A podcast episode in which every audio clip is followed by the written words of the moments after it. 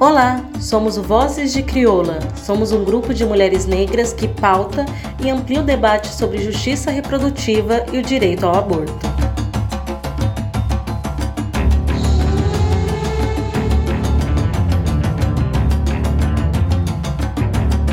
Oi, eu sou Dayana de Souza, assistente social. Olá, eu sou a Luana Rodrigues e sou estudante de farmácia. Olá, sou Priscila Fernandes, formada em Serviço Social. Olá, eu sou Tarcísia Manuela e sou mestranda na Antropologia Social. Olá, eu sou Vanessa Saraiva e sou assistente social. Vozes de Crioula. Para além de protesto, queremos ser proposta. Esse é mais um podcast da série Vozes de Crioula e o tema da nossa entrevista é Mulheres Negras, Racismo Institucional e Violência Obstétrica.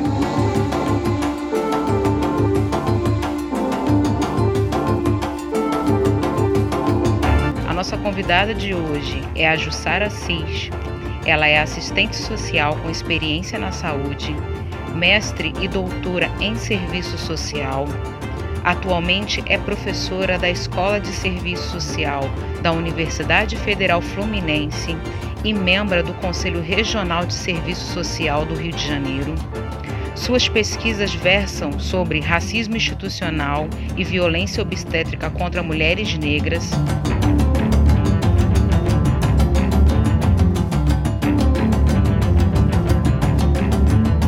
Justiça reprodutiva é um referencial importante para pensarmos em saúde das mulheres negras e direitos sexuais e reprodutivos de forma ampliada. De acordo com a sua experiência profissional e acadêmica, poderia nos falar mais sobre essa amplitude? De acordo com a minha experiência profissional e acadêmica, tenho acordo com a afirmativa de que a justiça reprodutiva é um referencial importante para pensarmos em saúde das mulheres negras e direitos sexuais e reprodutivos de forma ampliada. Ter a justiça reprodutiva como referência faz com que me questione a todo momento sobre o alcance das ações das quais venho me debruçando ao longo de minha vida acadêmica, profissional, militante e pessoal já que o mesmo tem o caráter de movimento. Ter a justiça reprodutiva não só como referencial teórico, mas como compromisso político que atravessa todas as nossas ações, além de ser absolutamente motivador, nos revela a potencialidade do coletivismo das mulheres negras, sobretudo. Tal referencial contribui no sentido de que a produção de meus estudos precisam, para além do espaço da academia, se concretizarem como ferramenta para o combate à violência contra as mulheres negras, pobres, ciganas, migrantes, indígenas, independente de orientação sexual ou pertença religiosa. Um dos resultados da minha tese de doutorado sobre enfrentamento à violência obstétrica contra mulheres negras numa maternidade municipal do Rio de Janeiro, na visão de profissionais de saúde gestoras, revelaram o quanto a discriminação racial faz parte da cultura institucional daquele espaço. Espaço onde as mulheres atendidas são majoritariamente negras. No momento de conclusão do trabalho, chorei muito me questionando de que forma aqueles resultados poderiam servir para que a assistência obstétrica para as mulheres negras, sobretudo, pudesse ter outros valores. Valores baseados no direito fundamental à vida de si e de seus filhos e filhas.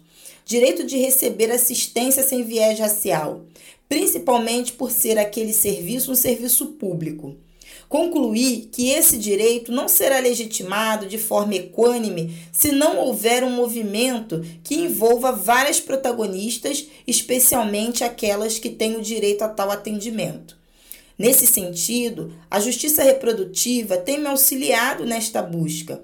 A partir da associação com outras mulheres que têm o desejo de uma assistência obstétrica sobre os valores das quais consideramos os mais equânimes, caráter interdisciplinar, transdisciplinar, intersetorial, articulação com entes de áreas diversas que têm como base a justiça social. A pesquisa me fez compreender que, se dependermos de conscientização e ou sensibilização de profissionais de saúde e gestores, há possibilidade de avanços no que se refere à assistência obstétrica que seja melhor para as mulheres negras serão ainda muito limitados. Há necessidade da articulação, sim, da formação desses profissionais, da educação permanente, mas com é, a articulação maior. Essa limitação no que diz respeito né, à conscientização e ou sensibilização tem como limite, né, tem como limitação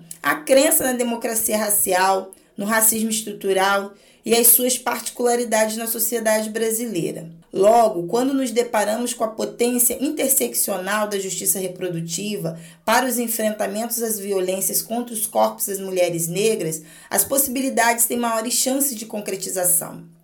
A justiça reprodutiva tem seu caráter epistemológico baseado no feminismo negro, potente por fazer com que aquelas que a têm como base se movimente. Tem uma natureza interseccional. Sobretudo, vale dizer que entendo a interseccionalidade com uma metodologia de análise da realidade e que também produz ação. Mas insisto em dizer que a justiça reprodutiva me proporciona ainda mais ação, movimentação, porque ela exige isso de nós. Minhas leituras e debruçar sobre a justiça reprodutiva ainda considero que são iniciais, Estou na fase de apropriação desse conceito, tentando me encontrar nele. Vozes de Crioula. Para além de protesto, queremos ser proposta. Jussara, você realizou uma pesquisa importante relacionando violência obstétrica e racismo institucional. Pensando em acesso a serviços de saúde como mecanismo de garantir direitos e um desses direitos o aborto seguro, você acredita que as mulheres negras, mesmo em condições permitidas por lei, conseguem realizar o aborto de forma segura? Sobre o acesso aos serviços de saúde e a percepção como a justiça reprodutiva pode assegurá-lo, penso que na trajetória política que envolve direitos das mulheres e, portanto, a saúde pública e coletiva no Brasil, temos a Constituição de 1988 e, no seu contexto, a política de saúde voltada para as mulheres, é, no âmbito do SUS, com destaque para o PASME, Programa de Atenção Integral à Saúde das Mulheres. Nesse sentido, o acesso à saúde das mulheres, entendido como dispositivos, aparelhos, serviços disponíveis para atender às necessidades reprodutivas das mulheres, passa a ser um direito. Isso isto é, unidades de saúde, centros municipais de saúde, postos de saúde, unidades básicas de saúde e atualmente estratégia de saúde da família é uma realidade. É onde as mulheres adentram ao sistema de saúde. Numa visão panorâmica, podemos afirmar que o acesso que o acesso no país, guardadas as particularidades das diferentes regiões, se ampliou ao longo dos anos nas áreas urbanas. Sempre ressaltando que a população ribeirinha, quilombola, indígena, cigana, das florestas, LGBTI, população em situação de rua, merecem maiores atenções pois o acesso à saúde para essas populações ainda é um grande desafio num país pautado pela desigualdade social, racismo e desigualdade de gênero. São limites que não podem fugir do nosso raio de visão, especialmente quando temos a justiça reprodutiva como base e horizonte. Então, numa dada dimensão, o acesso é algo garantido, com todas as aspas pela política de saúde. Contudo, há que se questionar a qualidade deste acesso. Quando falamos de pré-natal, direito garantido para todas as brasileiras, é preciso analisar como este momento ocorre para mulheres negras e brancas. Estudos como o de Emanuele Góes, Fernanda Lopes, Jurema Werneck, Alaerte Martins e demais mulheres militantes, pesquisadoras, acadêmicas de origem popular, de longa data na área da saúde vão afirmar que mulheres negras são menos tocadas nas consultas, não são ouvidas de maneira qualitativa. As adolescentes negras são questionadas diante da responsabilidade de terem engravidado e julgadas quanto à possibilidade de terem condições de criarem seus filhos. O racismo institucional impera, alijando as mulheres negras das oportunidades de terem informações seguras e fundamentadas sobre suas gestações. Esse cenário, a meu ver, reforça a não adesão da parcela significativa de mulheres negras ao pré-natal. Além disso, há que se considerar as condições concretas para ir das consultas, como conciliação entre trabalho e horários de atendimento nas unidades. O sucateamento da atenção básica, onde no município do Rio de Janeiro assistimos o desmonte de, de equipes de saúde da família, onde agentes comunitários de saúde, entes fundamentais desse cuidado, foram demitidas, sobretudo nas áreas onde se concentram a população negra, como a Zona Oeste. Sendo assim, se faz necessário pensar e atuar a partir de mecanismos que considerem tais dimensões quando falamos de acesso. Infelizmente, parte considerável de mulheres negras estão fora deste acesso. Então, pensar o acesso apenas não é suficiente quando falamos de mulheres negras. Ele por si só não dá conta. Quando consideramos a justiça reprodutiva, articula-se acesso direitos reprodutivos e justiça social. Vale dizer, vale fazer um adendo. Direitos reprodutivos têm a ver com a política de proteção dos direitos legais das mulheres, no que se refere à saúde reprodutiva, com enfoque em leis que garantam o aborto. No caso do Brasil, o aborto é permitido apenas se a gestante correr risco de vida por conta de gravidezes causadas por estupro ou quando comprovado que o feto não tem cérebro. O aborto no Brasil não é discutido, encarado como direito, mesmo nos casos permitidos. Sabemos que a dimensão moral, religiosa, racial e de classe é o que cerca o assunto. Comprovadamente, as mulheres que mais morrem e que apresentam maiores riscos de aborto são as mulheres negras e indígenas. Então, quando se fala de direitos reprodutivos, temos muitos problemas no Brasil, tanto no que diz respeito à legalidade, legalidade, quanto ao acesso e atendimento nas unidades de saúde. Mulheres negras e indígenas são discriminadas durante a assistência obstétrica cotidiana e, em caso de aborto, são ainda mais discriminadas, independente se o aborto foi natural ou provocado. Sem falar da desigualdade e hipocrisia, já que mulheres brancas e que têm condições de pagar pelo procedimento em ambientes mais seguros realizam um aborto com a diminuição considerável de riscos de morte. Mesmo em condições permitidas por lei, as mulheres negras encontram muitas barreiras para a realização do aborto seguro, o que colocam suas vidas em risco. Emanuele Góes e outras autoras no texto publicado pelo Caderno de Saúde Pública, intitulado Vulnerabilidade Racial e Barreiras Individuais de Mulheres em Busca do Primeiro Atendimento Pós-Aborto,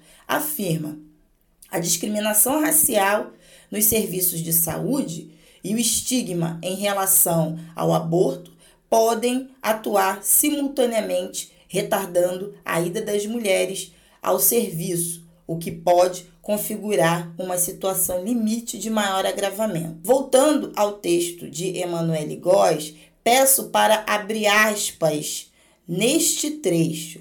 A discriminação racial nos serviços de saúde o estigma em relação ao aborto podem atuar simultaneamente, retardando a ida das mulheres ao serviço, o que pode configurar uma situação limite de maior agravamento do quadro pós-abortamento Fecha aspas.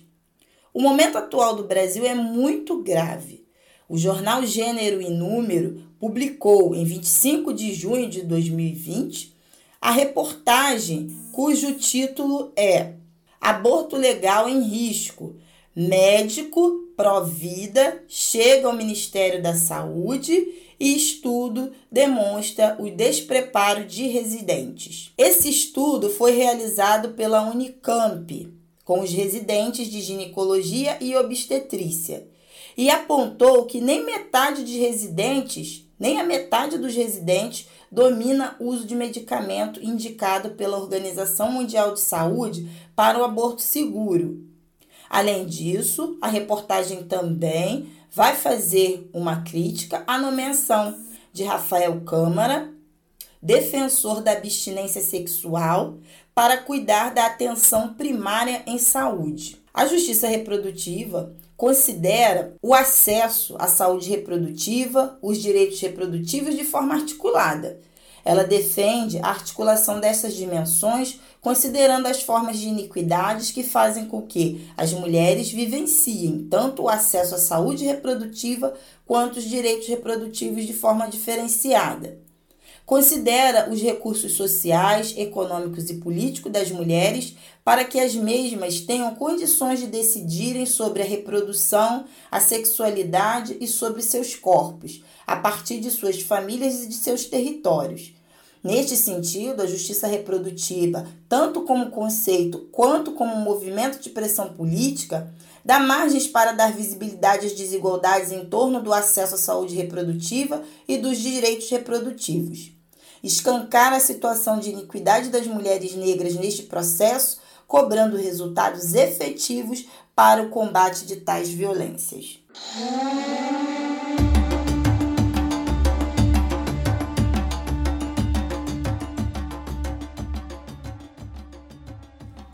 No momento de pandemia, com a intensificação de vulnerabilidade na saúde pública, a violência obstétrica e mortalidade materna de mulheres negras pode ser intensificada, uma vez que se sabe que é a população que majoritariamente se encontra na vulnerabilidade. Sobre a pandemia e a intensificação de vulnerabilidade na saúde pública, a violência obstétrica e mortalidade de mulheres negras pode ser sim intensificadas. A pandemia, como foi extensamente revelado, aprofundou as desigualdades já existentes no país e no mundo.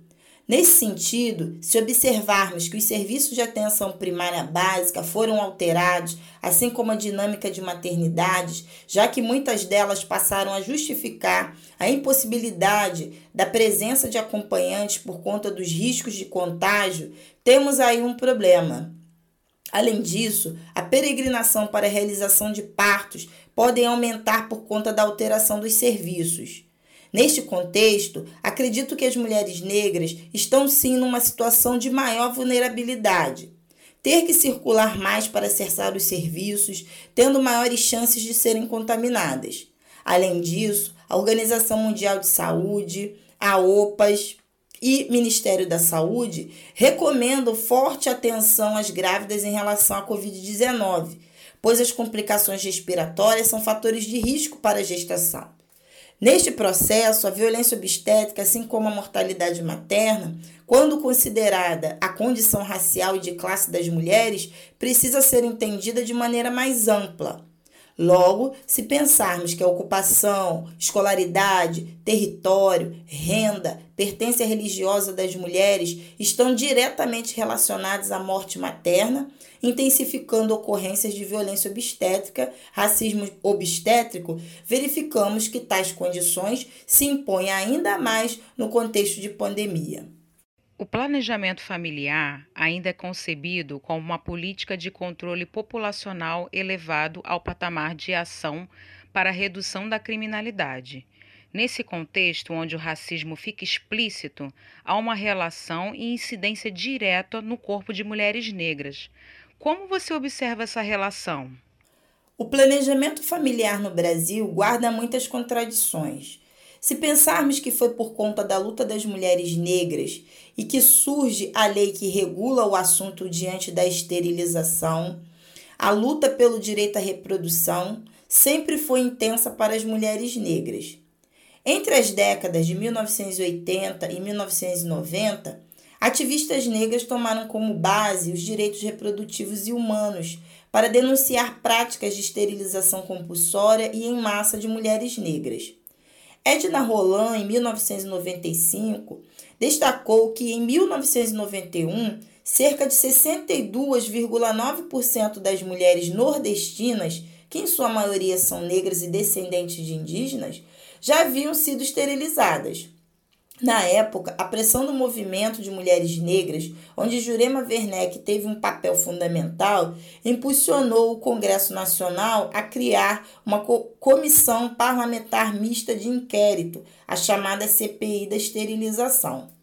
A referida CPI apurou a ocorrência de prestação inadequada de serviços oferecidos por instituições privadas que financiavam métodos contraceptivos, incluindo os irreversíveis, como as laqueaduras tubárias, nas regiões mais pobres do país.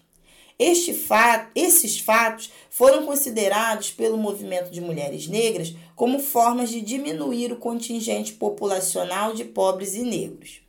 Daí, foi sancionada a Lei 9.263, de 12 de janeiro de 1996, vigente até hoje.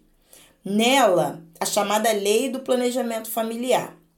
Nela, o planejamento familiar é entendido como conjunto de ações de regulação da fecundidade que garanta direitos iguais de constituição, limitação ou aumento da prole. Objetiva regular o acesso e respeitar a decisão, sobretudo das mulheres, de terem filhos e quando tê-los, ou seja, liberdade para planejar a reprodução, sendo a realização de esterilização, laqueadura de trompas ou vasectomia consentidas por quem, por quem as procuram. Então, a esterilização tida como irreversível, né, que seria a cirurgia, para as mulheres, a garantia da laqueadura de trompas e para os homens, a vasectomia. Deste modo, a ideia era de que a esterilização fosse e seja uma decisão tomada por mulheres e homens barrando a possibilidade de esterilização sem conhecimento e sem consentimento. Abra um parêntese para dizer que, a meu ver, esta lei necessitaria de atualizações, especialmente na nomenclatura, passando de planejamento familiar para planejamento reprodutivo. Ampliar o direito a todos os grupos, sobretudo a população LGBTI, já que, devido ao momento histórico e político da qual ela foi criada, a lei ainda é baseada nas formas binárias homem-mulher. Então, por um lado, temos este ganho, que a lei representa no que se refere ao consentimento livre e esclarecido sobre a esterilização. E por outro, verificamos que a tentativa de controle populacional permanece para a população negra e indígena, sobretudo. A começar que a condição básica de promoção a informações seguras e baseadas em evidências, assim como a disponibilização de métodos contraceptivos reversíveis, ainda não se consolidou plenamente. Citando mais uma vez o jornal Gênero e Números, é, em matéria publicada em 2019, temos que, abre aspas, Capitais brasileiras falham na distribuição de métodos contraceptivos nas unidades de atenção básica de saúde. Método com menor taxa de falha disponível no SUS, o DIL ainda não está em todas as principais cidades. Burocracia e falta de informação dificultam o acesso. Fecha aspas. Isso faz com que as mulheres sejam estimuladas a realizar a laqueadura Além disso, as informações não chegam para as mulheres como forma de aumentar as oportunidades de escolha sobre a contracepção, o que vai reverberar no alto número de abortos inseguros. Sendo assim, ao aprofundar e articular o planejamento familiar, a estrutura da sociedade brasileira, ou seja, uma estrutura racista, classista e misógina, chegamos à conclusão que o sentido do direito ao planejamento reprodutivo é desvirtuado, servindo de base para a continuidade da tentativa de controle de natalidade a partir dos corpos das mulheres negras. Considerando o racismo estrutural, como ele se relaciona com a violência obstétrica e, e genocídio da juventude negra? Qual a relação que você faz?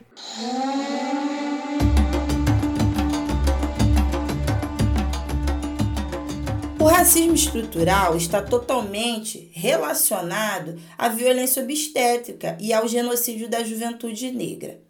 Como Silvio de Almeida muito bem coloca, o racismo estrutural deve ser entendido como uma tecnologia. O mecanismo dessa tecnologia tem a ver com o controle sobre as formas de nascer e morrer da população negra. A vida reprodutiva das mulheres negras sempre estiveram no centro deste controle. Desde o nosso sequestro em África, nossos corpos foram alvo do estupro, lembrando que o estupro é uma arma de guerra, já que pressupõe a dominação do inimigo por uma via que considero tão complexa quanto ao assassinato, passando pela imposição da reprodução de novos escravizados, escravizadas, sendo desconsideradas mesmo com a lei do ventre livre, lei para inglês ver, já que não teve efetividade de liberdade real, controle pela via da esterilização, criminalização das gestões de mulheres das gestações de mulheres negras em todos os sentidos, mães tidas como mães de bandido, responsáveis por germinar sementes do mal, controle racial extremo que se reflete no cotidiano a partir de expressões como engravidam para receber o Bolsa Família. Todo esse processo precisa ser considerado quando fala-se em violência obstétrica com viés racial. Costumo dizer que o genocídio se dá também a partir deste processo complexo, baseado na tecnologia do racismo estrutural. O tiro contra o corpo de jovens negros, especialmente de meninos negros e adolescentes, é a expressão letal desta linha.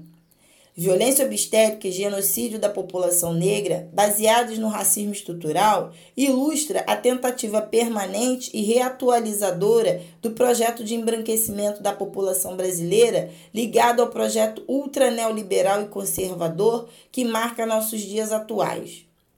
Friso a, a palavra tentativa, sublinhada, destacada, a palavra tentativa tentativa ligada a este projeto de extermínio de negras e negros. Tentativa porque, como sabiamente afirma Conceição Evaristo, combinaram de nos matar e combinamos de não morrer. Se esqueceram que combinamos de não morrer. E que bom que se esqueceram deste grande, pequeno e grande detalhe. Nos acham tão impossibilitadas e querem sempre reforçar o lugar de subalternidade das mulheres negras. Nossa energia ancestral nos mostra e nos ensina cotidianamente que os valores coletivos, valores de quilombamento, nos faz permanecer de pé e as mulheres negras são centrais nesse processo. Não nos esqueçamos que somos autodeclaradamente mais de 50% da população deste país. Nós man nos mantemos, nos reproduzimos, trabalhamos, somos a base do trabalho deste, deste país, estamos aqui. Como bem diz Rose Torquato no, docu no documentário A Revolução do Livro, que fala sobre os pré-vestibulares para negros no Rio de Janeiro, abre aspas. Eu vejo as mulheres negras como as maiores lutadoras no combate ao extermínio de jovens e homens negros, porque são elas que estão nas ruas pedindo por justiça. São elas que lutam por direitos. Quando você vê os movimentos de quem está na margem da sociedade, como nas favelas, na Baixada Fluminense, e à frente dessas lutas são as mulheres negras. Fecha aspas. Isso para dizer que, ao mesmo tempo que a violência obstétrica ligada ao genocídio da juventude negra, tendo como base o racismo estrutural, é uma realidade perversa, o enfrentamento a esse problema conta com a insurgência de mulheres negras no movimento que busca justiça social em todos os sentidos. Vozes de Crioula. Para além de protesto, queremos ser proposta. Pensando na importância da diversidade sexual e de gênero para a justiça reprodutiva, compreendemos que ser mulher está para além de ter ou não útero. Logo, enfrentamos o desafio da garantia de direitos sexuais e reprodutivos para pessoas trans. No sentido da assistência em saúde e planejamento face ao desejo ou não de uma gestação, como você pensa e pode contribuir sobre esse acesso? Tenho buscado compreender e me apropriar mais intensamente sobre a justiça reprodutiva. Ter este conceito como base me permite considerar as diferentes formas de bem viver e, portanto, as formas de reprodução isentas da visão biológica e moral do que significa ser mulher. Tendo como ponto de partida a minha atuação como professora e minha responsabilidade na formação de novos assistentes sociais, penso que contribuo ao reforçar que o entendimento sobre a composição de famílias não se restringe à forma pai, mãe e filhos, numa visão de determinação biológica e cultural que se conformou homem e mulheres. Assim, ao supervisionar estágio de alunas e alunos do curso de serviço social, ou como conselheira do Conselho Regional de Serviço Social, trabalhando com a categoria profissional, minha atuação vai em direção de aprofundar a necessidade da justiça social para a população LGBTI, e as interseções de raça, cor e classe. Serviço social, além de ser uma profissão da área da saúde, também está presente numa outra área muito demandada para tais questões, que é o espaço sociojurídico, onde são definidas questões ligadas à adoção e à convivência familiar domiciliar. Logo, ter como base uma formação capaz de entender que uma mulher trans tem o direito de, de, decidir sobre sua vida reprodutiva, assim como qualquer pessoa, considera um fator muito importante. Sobretudo, numa profissão marcada pelo conservadorismo como serviço social, que mesmo diante de, mesmo diante de um projeto profissional pautado na ética e na busca pela emancipação dos sujeitos. Ter a justiça reprodutiva como ferramenta fundamental de trabalho me faz acreditar que contribuo mesmo diretamente para tal acesso. Jussara, a gente gostaria de finalizar pedindo para você fazer uma relação sobre informação e justiça reprodutiva. Como você percebe essa conexão? Informação e justiça reprodutiva têm uma absoluta conexão. Quando me deparo com tudo que a justiça reprodutiva representa, não posso deixar de pensar, por exemplo, o papel que minha profissão tem neste processo. Ser assistente social pressupõe o trabalho com a socialização das informações, a escuta profissional e de qualidade das mulheres assistidas nos serviços de saúde, em todos os níveis da vida dessas mulheres, a justiça social como horizonte da nossa atuação profissional a articulação com movimentos sociais, a busca pela emancipação humana. Hoje ocupo o lugar de professora na Escola de Serviço Social da Universidade Federal Fluminense Niterói. Estou conselheira do Conselho Regional Serviço Social do Rio de Janeiro e participo como colaboradora do projeto Abraço de Mãe, cuja gestão é da IAI e Hospital Einstein. Nestes diversos espaços, não consigo desassociar meu trabalho, que tem a ver com a informação, baseada numa atuação antirracista e anticlassista, que demonstra o lugar protagonismo, protagonista das mulheres negras diante de sua vida reprodutiva, sem pensar na direção, na direta ligação que esta, né, que este processo tem com a justiça reprodutiva. Nesse sentido, eu acredito sim que informação e justiça reprodutiva têm uma absoluta conexão.